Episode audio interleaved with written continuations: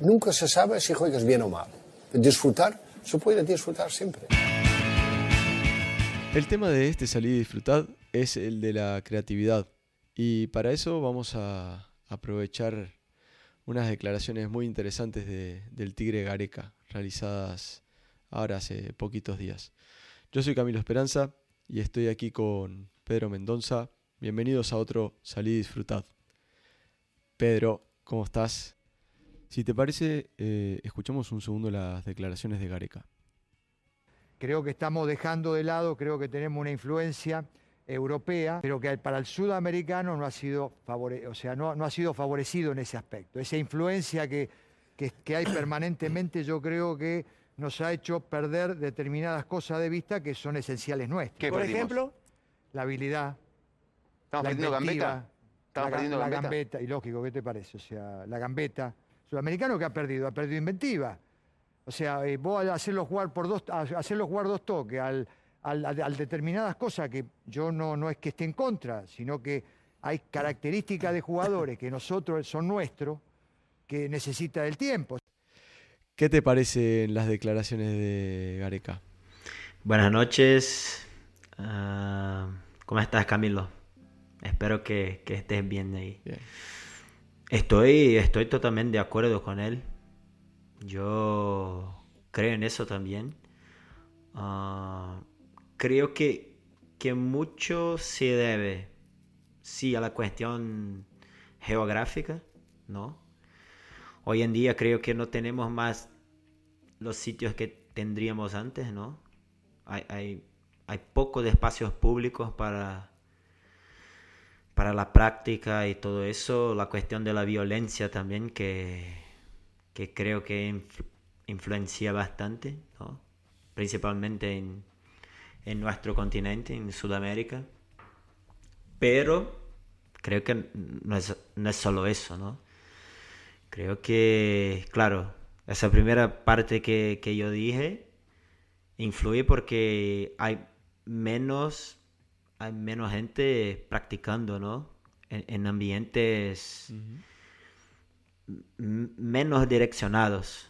No sé si, sería la palabra, pero sí. Sí, menos direccionados. Pero creo también que, que es culpa, entre comillas, nuestra, ¿no? De los entrenadores, que cejamos muchas posibilidades en, en, los entrenamientos y eso hace con que el tema de la creatividad, que es nuestro tema de hoy, no se, no se desarrolle o se desarrolle no de una manera óptima, porque claro, siempre hay uno u otro que, que sale un poco de eso, ¿no?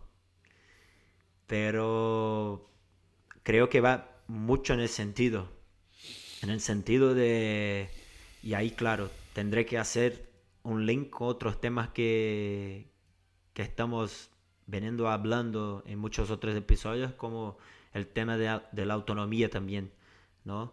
no dejamos que, los jugadores tengan esa autonomía, ¿no? Y claro, si no tienen autonomía, no pueden tener creatividad, porque no tiene espacio, espacio para errores, ni nada, ni nada parecido. Entonces creo que, que la cuestión social y geográfica influye, sí que influye un poco, pero creo que podemos ahí ah, crear, crear ambientes muy parecidos a los de la calle, en el sentido de, dar más, espacio, dar más posibilidades para los niños y las niñas practicarem sin algo tan cerrado. Y, eso cabe a nosotros, ¿no? Como facilitadores del proceso. Muy, buena, me gusta mucho tu, tu reflexión.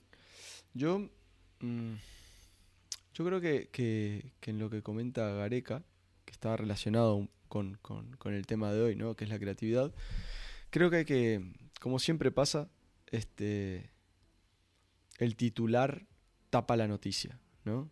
Eh, el titular es, eh, nos estamos quedando sin jugadores habilidosos. ¿no? La característica del jugador sudamericano, que es la habilidad, la estamos perdiendo. Bueno. Cuanto al titular, yo no estoy de acuerdo. Sí, en cuanto al titular, yo no estoy de acuerdo. Messi, hasta donde yo sé, la última vez que me fijé es argentino y Neymar es brasileño. O sea que no sé, no sé de qué estamos hablando en ese sentido. ¿Sí? No sé si hay alguna forma de comprobarlo. Tampoco seguramente no haya ninguna forma de comprobarlo. Con lo cual, el, debate en ese sentido es, inútil, ¿no? No tiene sentido. Bueno, es una opinión como cualquier otra. Yo creo que hay tantos jugadores sudamericanos eh, jugando en la élite del fútbol europeo. Y te nombro a Messi, te nombro a Neymar y te puedo nombrar a 50.000 más. ¿no? Te puedo nombrar a James, te puedo nombrar a Bentancur, te puedo nombrar a Papo Gómez, te puedo nombrar a. que vos quieras. Vini Junior. El titular me parece que. Me parece, me parece, claro, me parece que, bueno, el titular no estoy de acuerdo y, ya está. Y, y es mi, mi, opinión contra, contra otra y no tiene ningún sentido seguir hablando del titular. En la cuestión de fondo estoy de acuerdo en muchas cosas, ¿sí? Porque después él habla de eh, hacer jugar a dos toques, ¿sí? Claro. Y, se coarta, se coartan las posibilidades de, inventiva, dice él, ah. del, jugador. Es un, es un, me parece una palabra a bonita. eso me refería ¿sí? también, claro. Claro, me parece una palabra bonita, ¿no? La, la inventiva del jugador. Eh, y, al final del corte, yo no pude ver todo, simplemente puedo ver el corte que, que, salió en redes sociales, dice que en nuestros jugadores hay características que dependen del tiempo. Y me parece brillante eso que dice. ¿no? Estoy muy de acuerdo con eso. Yo creo que, me, me, agarro también un poco de lo que comentás, de lo que vos, de que muchas veces los entrenadores cerramos posibilidades.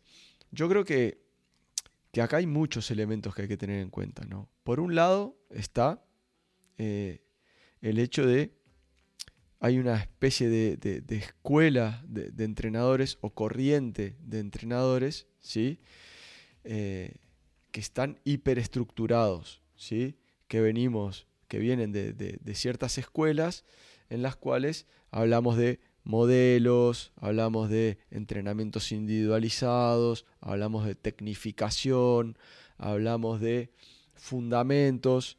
Eh, y los niños a muy temprana edad, muy, muy, muy temprana edad, dejan de jugar en la calle para estar en estos entornos más controlados, más seguros, con entrenadores cualificados, ¿sí? entre comillas, porque tener una titulación no te cualifica para nada, simplemente dice que tenés una titulación. ¿sí? Y estos niños están sometidos a unos entrenamientos hiperestructurados donde realmente, en general, es feo generalizar, pero estamos hablando de eso, de la generalidad, hay poco lugar para, para la improvisación, hay mucho de debes, debes, debes, debes. Debes hacer esto, esto se hace así, esto se hace así, y constreñimos en exceso al jugador, no solamente desde, su, desde, desde el juego, sino desde el feedback, desde la manera que el entrenador interviene sobre el jugador, desde un montón de cosas. ¿Sí? Creo que eso también está relacionado con lo que comentabas, fíjate tú, Pedro, de la seguridad, ¿sí? de cómo la realidad de nuestros países eh, sudamericanos, tristemente hace que los niños ya no puedan pasar tanto tiempo eh, jugando en la calle como pasé yo, que yo llegaba del, del colegio, de la escuela, a las 12 y cuarto del mediodía, comía, hacía los deberes y a las 2 de la tarde estaba jugando en la calle hasta que se hiciera de noche. Eso ya no existe más. Entonces nos está llevando a el formato de escuela de fútbol, el formato de academia de fútbol hay academias de fútbol en las que se hacen las cosas muy bien y muy respetuosas con el juego, muy respetuosas con el, con el jugador, ¿no?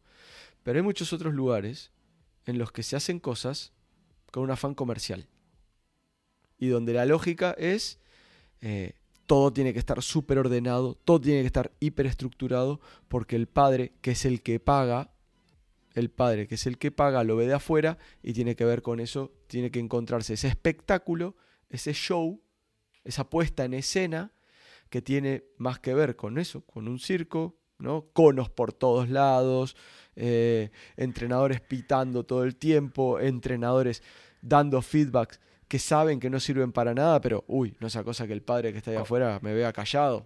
¿no? Entonces el entrenador tiene que estar constantemente hablando. Como dijo Seba, parece un aeropuerto. Es un modelo, es un modelo perverso. Claro, es un, es un, es un modelo perverso, ¿no? Entonces, creo que tiene mucho que ver con eso.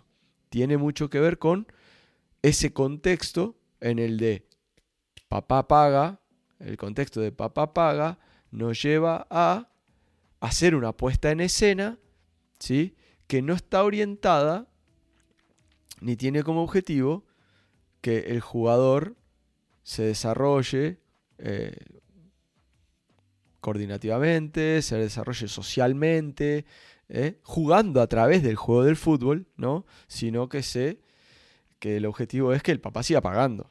Para que el papá siga pagando, el hijo es buenísimo, qué bueno que es tu hijo, debería, este chico tiene talento, este chico puede llegar.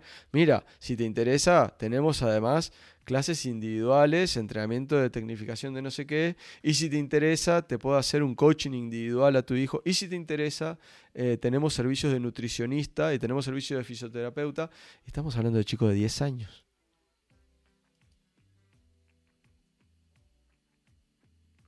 Entonces yo, creo que empezamos hablando de creatividad, empezamos hablando de, lo que comentó Gareca, que creo que lo dijo muy acertadamente, salvo en lo de lo cuantitativo, ¿no? que, me parece excesivamente alarmista, pero puede ser su punto de vista y desde donde él lo ve, lo ve así. Pero creo que todo esto tiene unas ramificaciones ¿sí?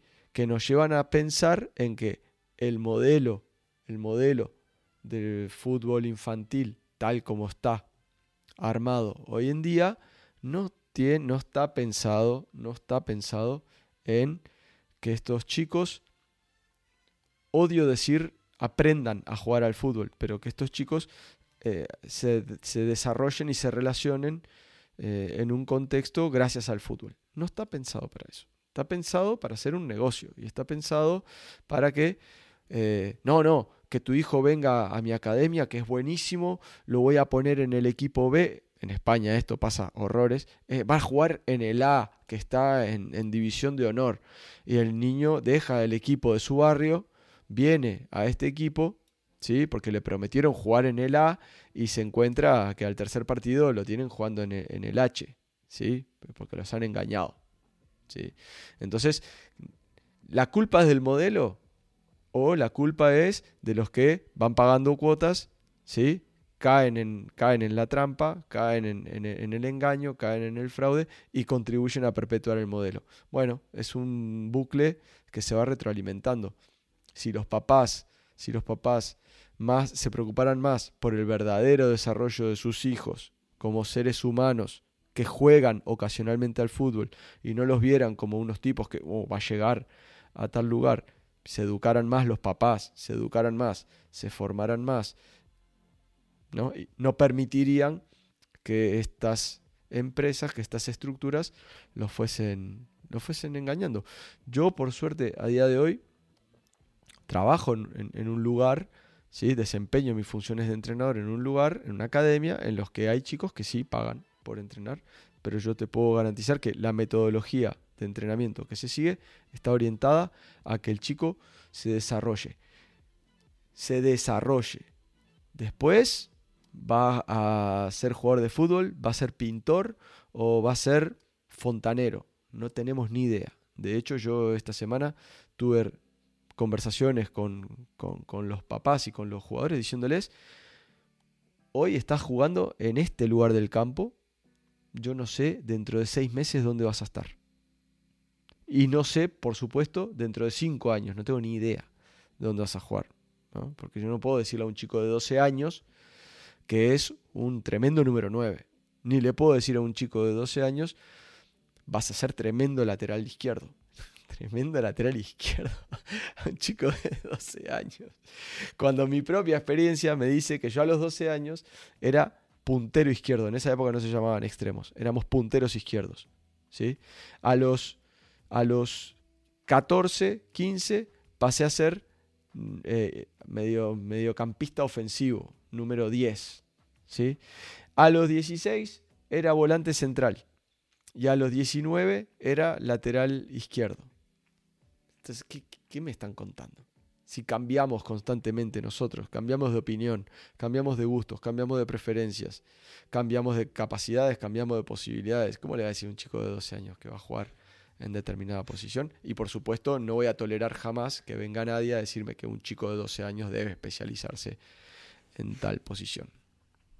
Claro, eh, y, creo también que eso, eso está directamente conectado con la cuestión social y económica del país, ¿no?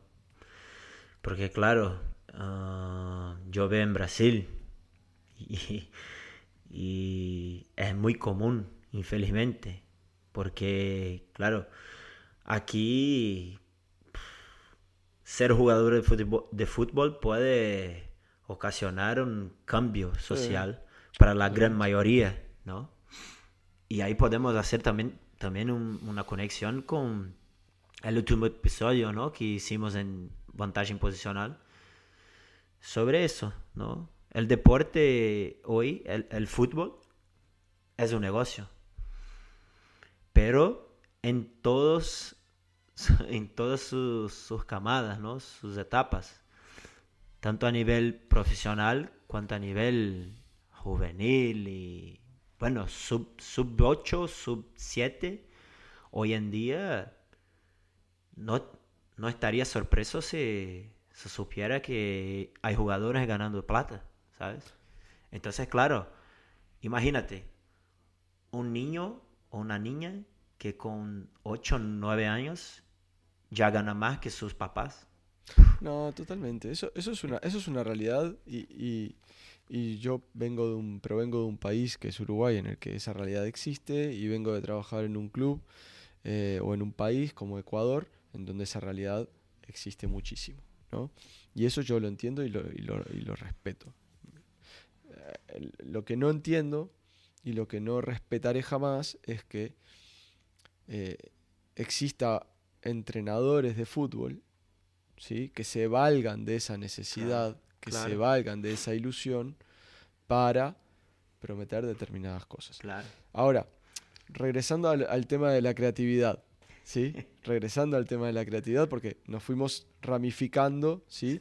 hablando de una sobre preparación o sobre cualificación en términos de, diplomas, ¿sí? Eh, de los entrenadores, que nos ha llevado a esta excesiva rigidez a la hora de, plantear las actividades de, preparación de los jugadores, que sofocan, sofocan y, y constriñen de tal manera a los jugadores que los comportamientos creativos no solamente es muy difícil que emerjan, sino que además en el momento en que emergen son vistos como amenazas para el orden son vistos como amenazas para el sistema establecido y son suprimidos rápidamente. Que creo que eso, eso es lo preocupante, ¿no? Cuando desde nuestro punto de vista, creo, Pedro, que en eso estamos de acuerdo, nosotros somos generadores de contextos, los entrenadores. Y esta, esta, esta, esta sobre estructuración del entrenamiento, ¿no? basada muchas veces también por temas de modelos de juego, fundamentos, ¿no? esta hiperespecialización que se pretende y se busca en jugadores a muy temprana edad, este, destruyen cualquier atisbo de comportamiento creativo. Entonces yo creo que, tenemos que hacer esta, esta reflexión porque si bien como comentaba, en mi opinión, las palabras de Gareca son, eh, son excesivas en cuanto a los números, ¿sí? Eh, no le falta nada de razón, creo yo, en que estamos acartonando demasiado al jugador en muchas ocasiones, ¿no? Y, me parece que, que, eso tiene que ver con nuestro ego como entrenadores, ¿no? decir, ah, como yo me formé, ah, como yo me formé, y como yo soy el entrenador, vengo con esta idea. Y esta es la idea y punto, y se acabó. ¿Y las ideas de los demás qué? ¿Y las ideas del jugador? ¿Y las posibilidades de esos jugadores qué? Sí, sí. Estoy, estoy totalmente de acuerdo con eso. Y, y, y, creo que, que, ahí está mi crítica. tenemos que tener mucho cuidado, mucho cuidado, porque imagínate cuánta, cuánta gente deja de jugar, deja de llegar por culpa nuestra, ¿sabes? Yo, yo te digo una cosa, y la gente que está del otro lado y que nos está escuchando, capaz que nos están viendo y dicen, ah, el flaquito este de, camiseta negra, ¿qué, sabrá? Y, el mirá el barbudo ese eh, de camiseta roja, la pinta que tiene, ¿qué van a saber? Está bien, no me quieren. Les, les, les pido, pásense por el podcast de Ignacio Benedetti, Mi Fútbol, y escuchen el episodio con Oscar Cano, que me parece brutal. Y me parece, y se lo dije, se lo dije a Ignacio el otro día por, eh, por WhatsApp, porque estaba escuchando, me puse a hacer unas cosas acá en casa el fin de semana y, y aproveché y me puse el podcast. digo, Ignacio, este podcast de una hora con Oscar Cano son seis meses del curso de entrenador. Te lo deberían convalidar como seis meses del curso de entrenador porque es una barbaridad. ¿Sí? Vamos a dejar, eh, si están viéndolo en YouTube, voy a dejar un, link en la, en la, descripción para que puedan escuchar el podcast de, de Ignacio con, con, Oscar Cano. Bueno, no tiene desperdicio. Debería ser obligatorio para, para todos los entrenadores o todas las personas que les gusta el fútbol. Pero, ¿la dejamos? Estamos en 21 ya. Sí. Terminamos. Bueno, muchísimas gracias, Pedro. Muchísimas gracias a todos los que están ahí. Eh, repito, para los que les interese, en la descripción en YouTube va a estar el, link al episodio de Ignacio Benetti con, con Oscar Cano.